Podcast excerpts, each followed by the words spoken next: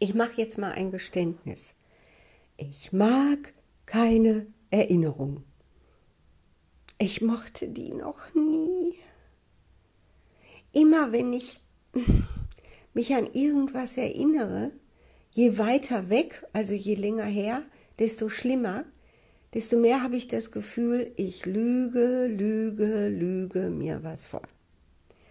Und wenn ich dann mit Menschen zusammen bin, die mich von früher kennen und sagen, Mensch, Eva, weißt du noch, bla bla bla, dann fühle ich mich so unwohl in meiner Haut. Ich bin auch jemand, der überhaupt nicht gerne zu Klassentreffen geht, wo es dann immer darum geht, irgendwas von früher sich gegenseitig da an den Kopf zu werfen.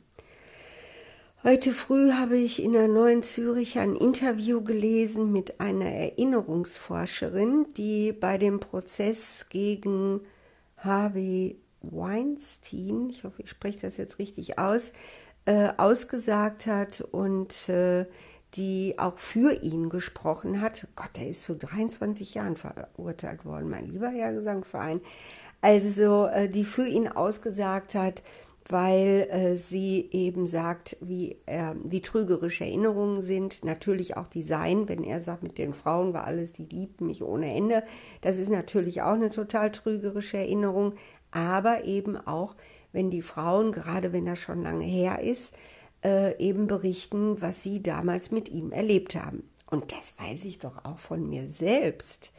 Also wenn ich mich an Sachen erinnere, als ich 20, 25 Jahre alt war, ähm, wie, wie ich dann in der Zwischenzeit die Situation total verzerrt habe durch die ganzen Erfahrungen, die ich gemacht habe, durch die ganzen Erkenntnisse, die ich gewonnen habe, durch, durch die Neubewertung äh, der Situation, die ich damals erlebt habe. Also mit Wahrheit hat dann meine Erinnerung überhaupt gar nichts mehr zu tun. Da kann ich ja froh sein, wenn ich mich noch an die Haarfarbe erinnern kann von demjenigen, der da vielleicht mit bei war. Und das ist der Grund, warum ich Erinnerungen sehr, sehr skeptisch sehe. Also sie schreibt in diesem Interview, dass sie damals durch Zufall überhaupt auf dieses Thema falsche Erinnerungen gekommen ist und dann Forschungsgelder bekommen hat. Und äh, zum Beispiel hat sie in einem Versuch Menschen die Erinnerung eingepflanzt und das ging unglaublich leicht. Sie wären mit fünf Jahren in einem Einkaufszentrum verloren gegangen. Kennt ihr wahrscheinlich alle, ist ein ziemlich berühmtes Experiment. Also das reichte dann aus, irgendwie, dass die Mütter oder Väter gesagt haben, ja, du bist ja als kleines Kind mal in einem Einkaufszentrum verloren gegangen. Und dann dauert das gar nicht lange, da können die Leute sich da total dran erinnern, aber so richtig bildlich, die können das alles beschreiben, wie sie da gestanden haben im Kaufhaus, haben geweint, keiner ist gekommen oder jeder so nach seinem Geschmack, aber auf jeden Fall waren sie überzeugt davon, das hätte stattgefunden. Und ich bin ja so ein Wahrheitsfanatiker und so ein Aufrichtigkeitsfanatiker.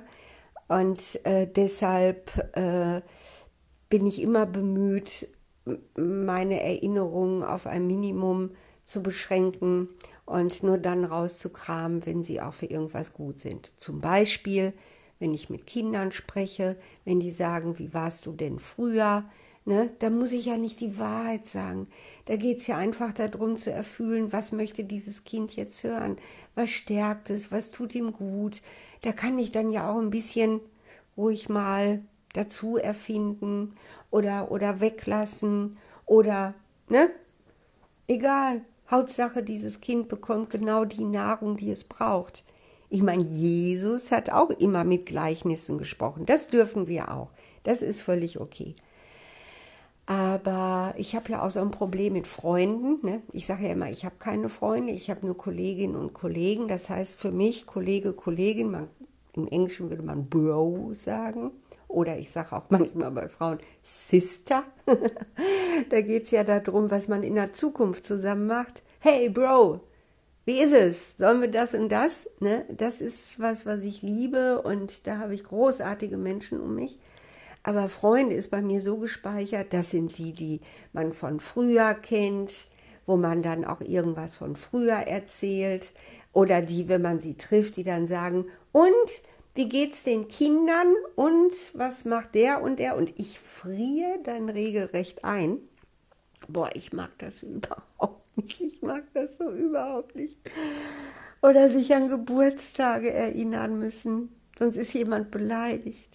Oder Geburtstage feiern müssen. Oh Gott, nein, das will ich nicht. Nee, also Erinnerungen, alles, was so mit früher zu tun hat, ist bei mir wirklich sehr, sehr skeptisch im Gehirn gespeichert.